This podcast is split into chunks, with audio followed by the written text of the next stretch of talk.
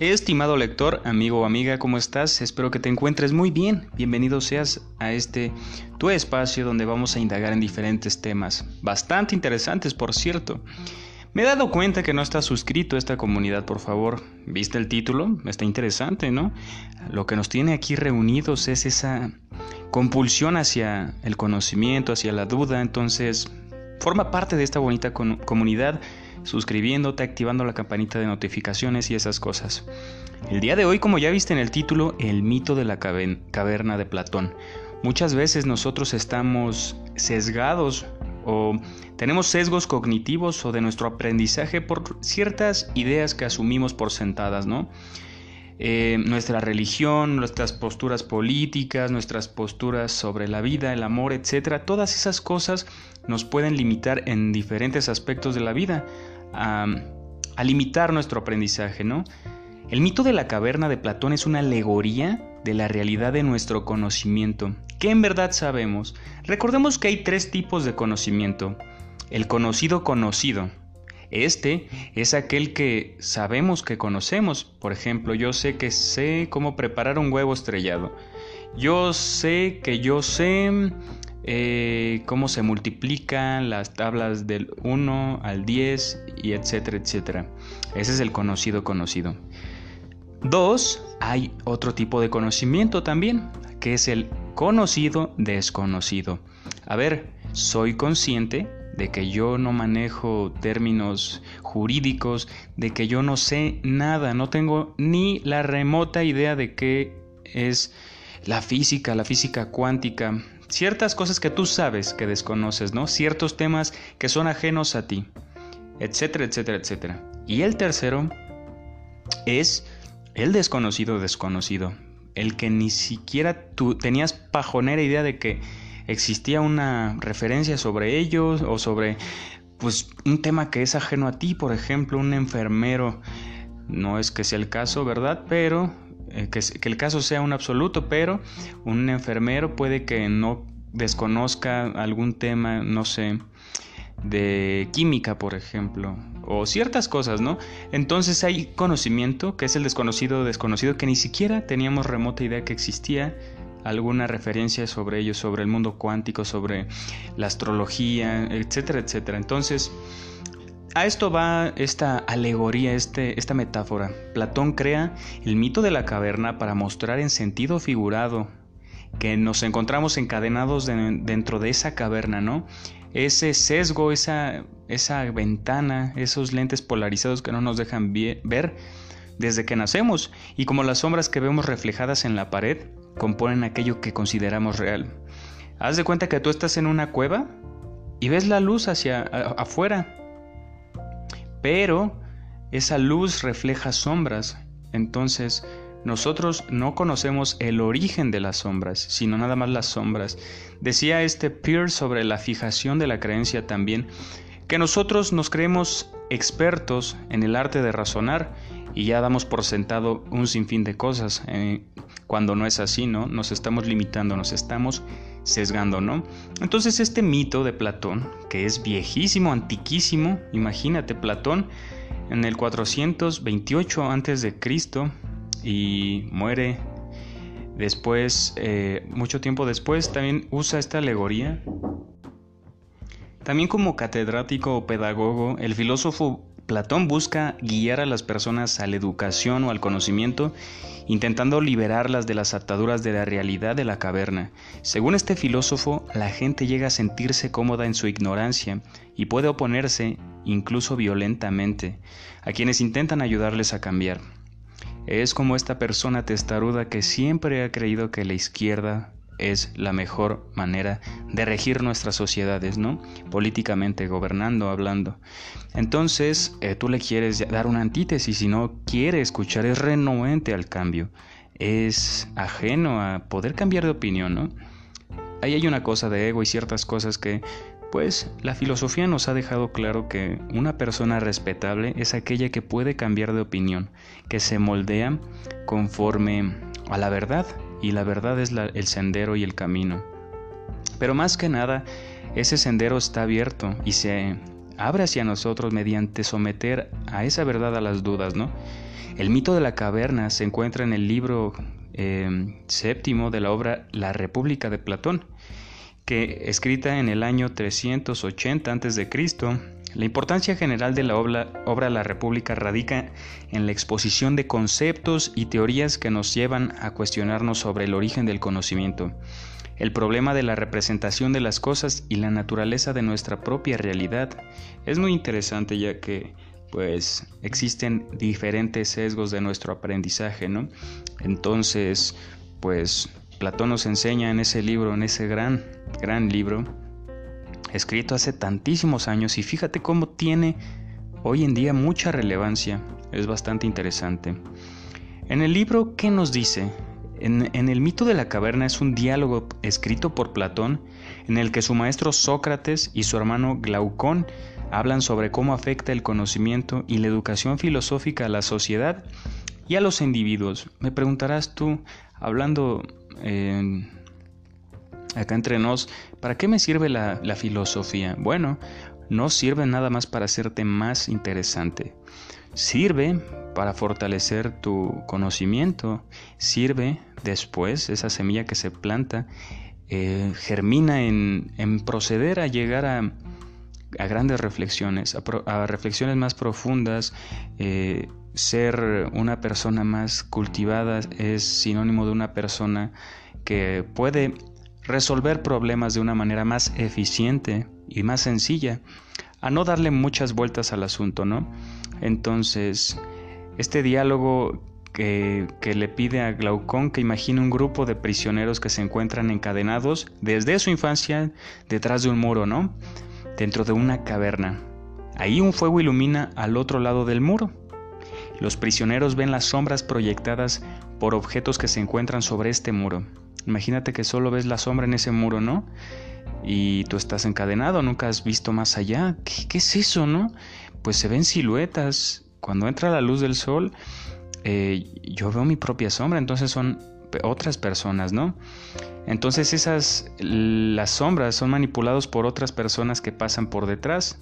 Sócrates dice a Glaucón que los prisioneros creen que aquello que observan es un mundo real, sin darse cuenta de que son solo apariencias, son aquellas sombras de esos objetos que están del otro lado, pero no son cosas físicas en sí, sino un reflejo. Más adelante los prisioneros consiguen liberarse de sus cadenas y comienzan a ascender sobre esta cueva. Este observa la luz del fuego más allá del muro, cuyo resplandor le ciega y casi le hace volver a la oscuridad. Pues es una metáfora, una alegoría a la verdad, ¿no? Que a veces nos puede cegar, a veces nos puede vislumbrar porque es resonante, porque pues nos toma desapercibidos y luego muchas veces es muy difícil asimilar eh, una nueva verdad, un nuevo conocimiento. Finalmente el hombre observa las estrellas, a la luna y al sol. Sócrates sugiere que el hombre aquí razona de forma tal que concibe ese mundo exterior, el mundo de las ideas. O sea, el mundo de las ideas al que concibe este hombre es el mundo imaginario, ¿no? El mundo del intelecto, del razonamiento, de la psique. Eh, es ese un mundo superior, según él. El hombre entonces regresa para compartir esto con los prisioneros en la caverna, ya que siente que debe ayudarles a ascender al mundo real, ¿no? O sea, ok, tú acabas de ver algo abrumador, inconmensurable, de mm, magnitudes épicas, y tienes que compartirlo al mundo. Es como, imagínate, hoy en día todo lo hemos imaginado, te piensas con una máquina del tiempo y con un celular, ¿no? y tú quieres viajar al pasado para dejarles ese legado y decirles, miren lo que ha inventado la humanidad, el acceso a toda la información del mundo. ¿Te imaginas qué bonito sería? Todo, cito esas palabras del viajero del tiempo, imaginémoslo, ¿no? Divaguemos un poco. Amigos míos, tengo aquí, en milisegundos, podemos llegar a cualquier información imaginable ya imaginada por el hombre, ¿no? Cualquier dato sobre el mundo está aquí. Con dos movimientos puedo saber qué distancia hay de aquí a China. Con dos movimientos puedo saber qué tipo de planta es esa. Lo que ustedes quieran, amigos míos. Wow, sí se van a sorprender las personas, pues también depende de la época que viajemos, ¿no?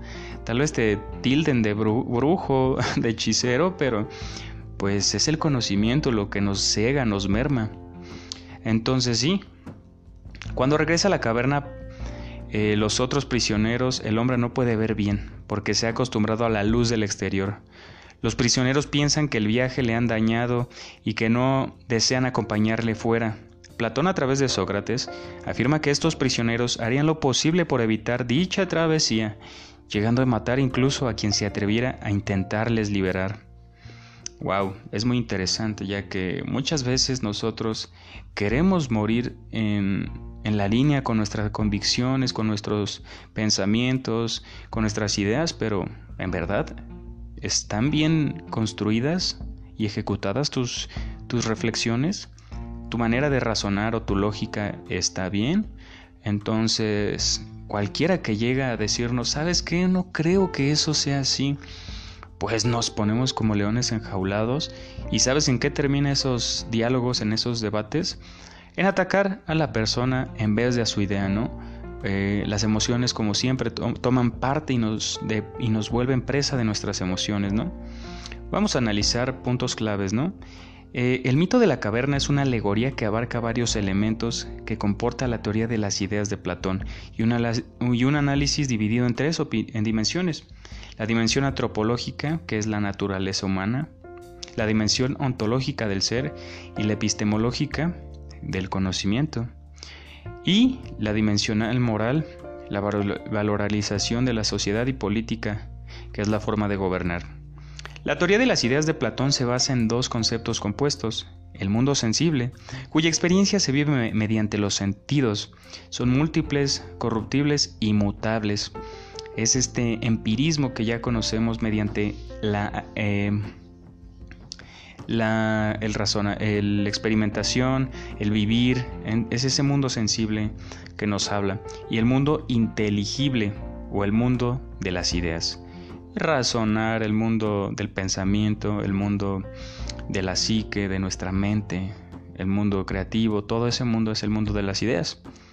Eh, recordamos que el mundo sensible también tiene otros sinónimos como el mundo material, el mundo terrenal, el mundo físico, todo aquel mundo que, se puede palpar. Por eso se dice sensible porque eh, se trata de nuestros sentidos, ¿no? Entonces, mediante ese mundo sensible experimentamos diversas cosas. Si yo te digo ese fuego y nunca has visto fuego, ¿te va a quemar? Pues no, no te vas a dar cuenta hasta que lo vivas en experiencia en carne propia. Y en el mundo de las ideas es una experiencia que se cosecha mediante el conocimiento, la realidad y el sentido de la vida, siendo únicas, eternas e inmutables. Es el mundo racional, el mundo de la reflexión, ¿no?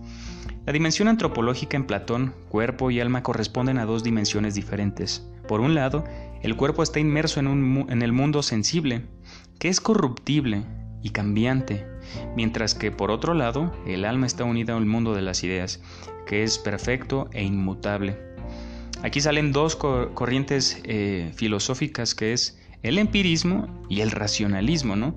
Esas dos dimensiones en las que hablan, que es la, condición del ser física y la, o la sensible, y la del mundo racional, que es el de las ideas.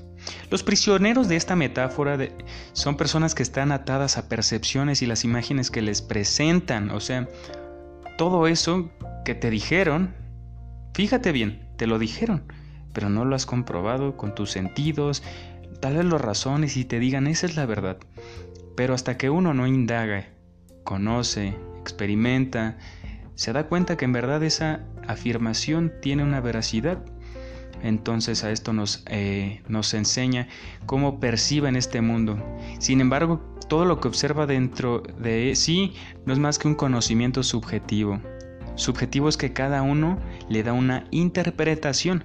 Eso nos dejó René Descartes, recordémoslo. Cogito ergo sum, pienso, luego existo.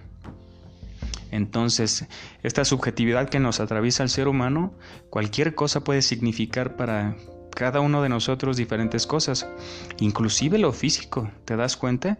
Depende también nuestra composición molecular y ciertas cosas que me vuelven loco, imagínate. Si yo me corto y alguien más se corta, en el mismo lugar y con la misma profundidad y todo, no vamos a sangrar lo mismo. Todo en esta vida es subjetivo, todo es único y, y wow, el ser humano tiene una injerencia brutal en este mundo. Pero sí, el mundo es una, es una constante de dudas y reflexiones. Por eso Platón nos dejó grandes afirmaciones, ¿no? Imagina un mundo, imagínate tú en una caverna, ¿no? ¿Qué harías si te dijera que todo lo que has experimentado desde tu asiento es una mentira? Que allá afuera hay un mundo diferente, nuevo. Al principio te daría miedo, ¿no? Dirías, ¿qué me podría pasar allá afuera? Entonces, no, no, no, es que el ser humano hoy en día, en ese afán de maximizar su placer y minimizar su dolor, se queda sentado, encadenado en un lugar, ¿sabes? Trata de evitar el sufrimiento, de enamorarse, de hablarle a una chica que está a lo lejos, trata de em, no eh, eh, compartir ideas en su trabajo que le pueden llevar a un progreso más grande.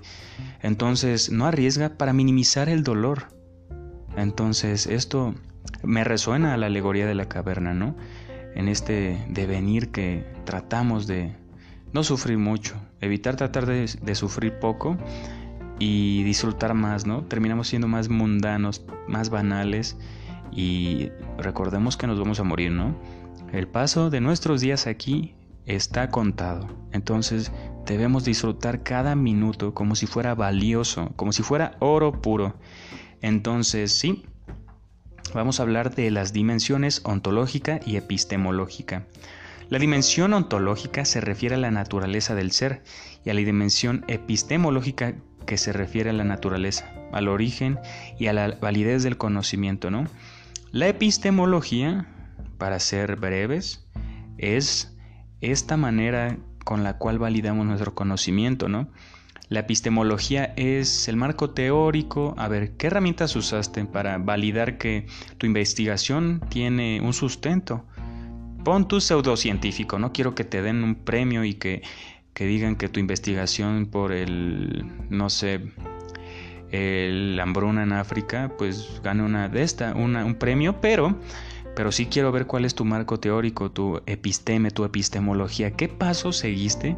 ¿Qué datos avalan o afirman todo este compilado que me van a dar la veracidad de tu información? Eso es la epistemología, ¿no? Las herramientas que uno usa, puede usar, a ver, eh, ¿Cuál es el problema del hambre eh, en África? ¿no? Psicológicamente, ¿cómo los afecta? Eh, socialmente, ¿cómo los afecta? En la educación, ¿cómo los afecta? Todas estas herramientas, sociológicamente, ¿cómo los afecta? Todas estas herramientas, todas estas pseudociencias con las que investigamos, es la lupa con la que nos abrimos camino en nuestra investigación, es nuestra epistemología, ¿no?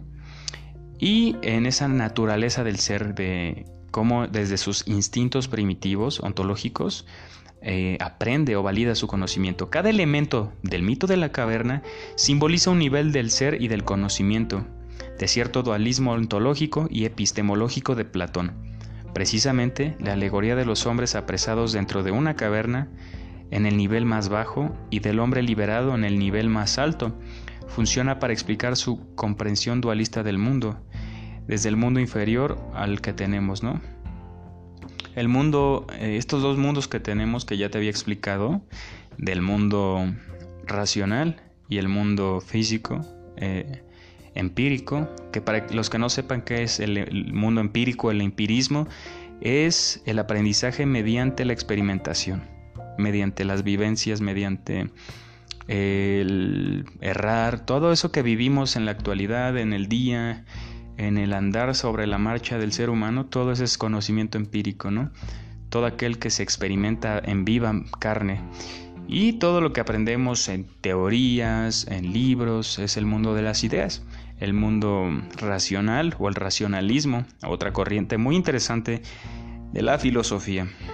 Pero sí, por favor, si te ha gustado este tema, te invito encarecidamente a que formes parte de esta comunidad, te suscribas al canal o compartas el podcast y actives la campanita de notificaciones. Te mando un caluroso y estimoso abrazo y nos vemos en la próxima. Chao.